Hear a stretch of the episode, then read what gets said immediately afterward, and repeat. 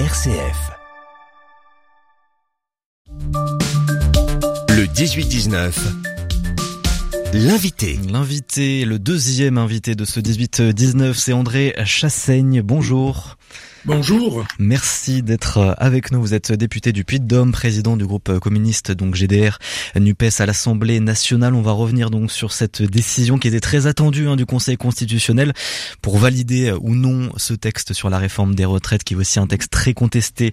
On le suit bien entendu dans l'actualité depuis plusieurs mois maintenant. André Chassaigne, le Conseil constitutionnel a validé déjà dans un premier temps euh, l'essentiel hein, sur euh, cette réforme des retraites.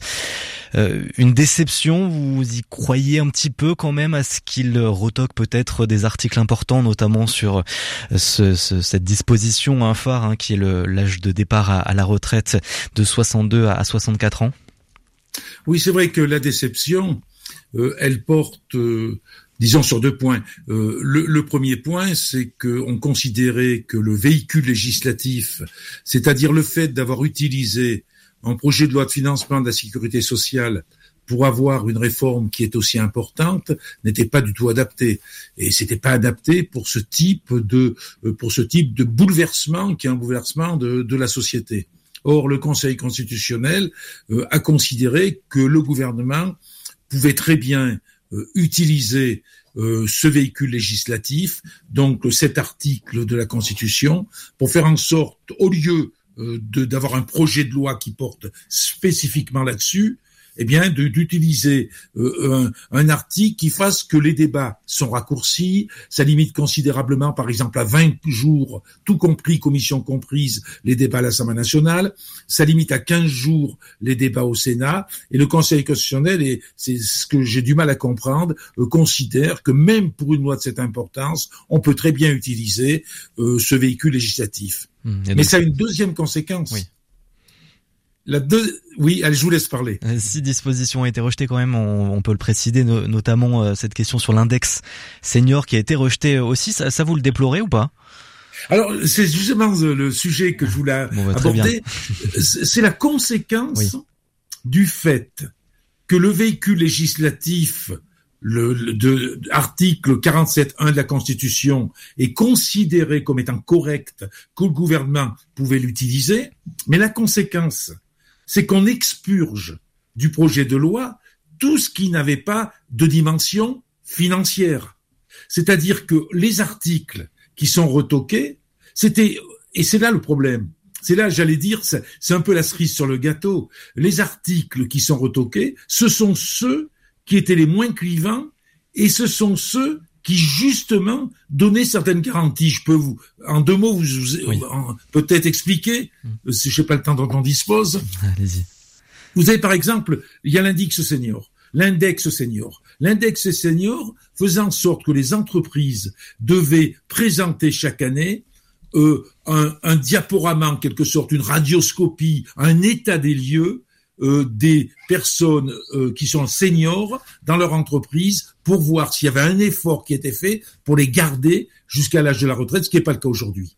Ensuite, vous aviez par exemple un article sur le contrat de travail senior qui permettait d'adapter le contrat de travail à des seniors pour qu'au lieu de se mettre au chômage, euh, d'être plutôt licencier l'entreprise ou d'être poussé vers la sortie par quelque convention que ce soit, eh ben ça permettait d'avoir un contrat qui était adapté à l'âge des personnes vieillissantes qui devaient travailler jusqu'à l'âge de 64 ans. Ça sert qu'à aller de la même façon. Il y avait des dispositions, par exemple, pour les catégories actives ou superactives, ou pour les catégories euh, qui avaient des facteurs de risque professionnel. Mmh. Tout ça s'est évacué. Je dirais que les quelques points qui pouvaient aller dans la bonne direction sont évacués du projet de loi. Est-ce que ça veut dire que vous ferez par exemple une proposition de loi au sein de la NUPES, au sein de votre groupe euh, aussi, sur ces questions-là, pour renforcer un peu le texte en tout euh, cas voilà, déjà la décision euh, que nous sommes en train de prendre, parce que là on est vraiment dans, on est dans l'actualité, donc on est à chaud. Mmh. Nous allons déposer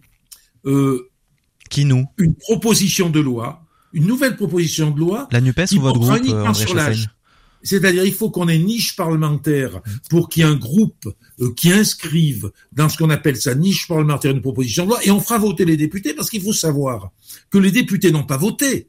Ils n'ont pas voté sur l'article 7 euh, qui porte de 62 à 64 ans. Ils n'ont même pas voté, puisqu'il y a eu le 49-3, ils n'ont même pas voté projet de loi. Donc on veut amener en débat un texte spécifique pour chacun prenne ses responsabilités. Ça, c'est quelque chose de complètement nouveau euh, que l'on va sans doute rendre public dans les heures qui suivent. Ça, c'est une façon, au niveau législatif, de riposter. Mais ce que l'on pense, c'est que la mobilisation va grandir. Et il y a quelque chose que je voudrais dire. Je l'ai dit à l'Élysée mm. la semaine dernière, pour faire remonter le, le message au président de la République. J'ai dit, face à la fracture sociale, face à cette colère qui monte, le président de la République peut très bien lui-même prendre la décision de ne pas promulguer ce projet de loi et même il peut lui prendre la décision de le soumettre au référendum. Et, ce que j'ai dit, c'est pas ça qui va le rabaisser. Ça sera pas un échec pour lui ça ne sera pas une capitulation. Je crois qu'au contraire, ça le grandirait, que face à la fracture sociale, il y a un geste tel que celui-ci. André Chassaigne, il y a aussi la, la question du référendum d'initiative partagée, donc le RIP 1 qui a été rejeté donc par le, la décision du Conseil constitutionnel tout à l'heure à, à 18h. Vous en étiez euh, l'un des constructeurs de ce RIP. Il y a aussi le RIP 2 qui a été déposé hier et dont euh, le Conseil constitutionnel rendra sa décision le 3 mai hein, cette fois-ci. Euh, pourquoi déjà ça n'a pas marché ce, ce RIP 1 dont vous êtes alors, je vais vous expliquer. des artisans. Je vais essayer d'expliquer en étant le plus pédagogique possible. Euh, un RIP, un référendum d'initiative partagée, s'appuie sur une proposition de loi. Nous avions une proposition de loi avec un seul article, disant euh, dans cet article que l'âge de départ à la retraite ne pouvait pas être supérieur à 62 ans. C'était l'article unique. Nous avions eu certains retours, des retours très positifs de constitutionnalistes qui nous disaient qu'on était dans les clous. Très nombreux. Il y a eu des tribunes qui ont été faites en disant ce RIP, il tient, il tient la route au niveau constitutionnel. D'autres nous disaient ça risque d'être insuffisant parce que ça serait pas considéré comme une réforme. Mmh. Ce qui est tombé aujourd'hui, après j'expliquerai le RIP numéro 2, ce qui est tombé aujourd'hui, c'est que le Conseil constitutionnel considère que l'article unique que nous avions mis dans la proposition de loi pour un référendum d'initiative populaire euh, partagée euh, n'était pas une réforme. C'est-à-dire que on maintient à l'âge de 62 ans. Et ils ont considéré que dans la mesure où on maintenait à l'âge de 62 ans, c'était pas une réforme. Et les constitutionnalistes disent, c'est bien une réforme puisque ça empêche de monter à 64 ans. Donc, il y a eu ça qui aboutit au rejet de ce que j'appellerais le RIP numéro 1. Et pourquoi le 2 a plus de chances de passer? Alors le 2, c'est un grand débat euh, qui jusqu'à hier, euh, pour savoir si on déposait euh, un RIP 2 ou pas. J'avouerai que moi j'étais a priori pas très chaud parce que j'ai dit ça va affaiblir le premier, ça serait une forme de, de constat d'insuffisance du premier. Dans le RIP 2, euh, nous avons mis un article similaire qui consiste à dire que euh, l'âge de départ à la retraite ne peut pas être supérieur à 62 ans. Mais on a ajouté un point qui est un point de financement en considérant que les cotisations du capital n'étaient pas à la hauteur des cotisations des salariés et des chefs d'entreprise d'ailleurs. Donc le deuxième article du RIP stipule très clairement qu'il faut introduire des dispositions pour pouvoir, euh, pour pouvoir euh, faire mettre la main à la poche au capital pour avoir des compléments de recettes au niveau de la retraite, c'est-à-dire, ça serait assujettir les plus-values, les rachats d'actions, les dividendes à une contribution supérieure à ce qu'elle est aujourd'hui. Et ça, c'est l'objet du deuxième article. Et on pense que là, peut-être, peut-être, euh, le packaging des deux, l'article 1 sur l'âge et l'article 2 sur des mesures complètement nouvelles de financement, on pourrait peut-être, on devrait considérer que c'est une réforme et on pense, c'est notre deuxième cartouche, si on peut dire. C'est la deuxième cartouche. Le Conseil constitutionnel a reçu hier après-midi le, notre nouvelle proposition de loi avec cette évolution, avec un deuxième article mmh. pour faire financer par le capital. On pense que ça va se régler rapidement et surtout ce que je souhaite, avec beaucoup de solennité, c'est que le président de la République ne promulgue pas le, la loi avant qu'il y ait une décision du Conseil constitutionnel sur cette deuxième démarche qu'on a hmm. faite, sur ce deuxième dépôt d'un RIP qui est sensiblement différent du premier. Il y aura deux semaines hein, pour euh, promulguer euh, cette euh, réforme des retraites. Emmanuel Macron, ça veut dire que vous appelez aussi à manifester là dans les jours qui viennent, André Chassaigne?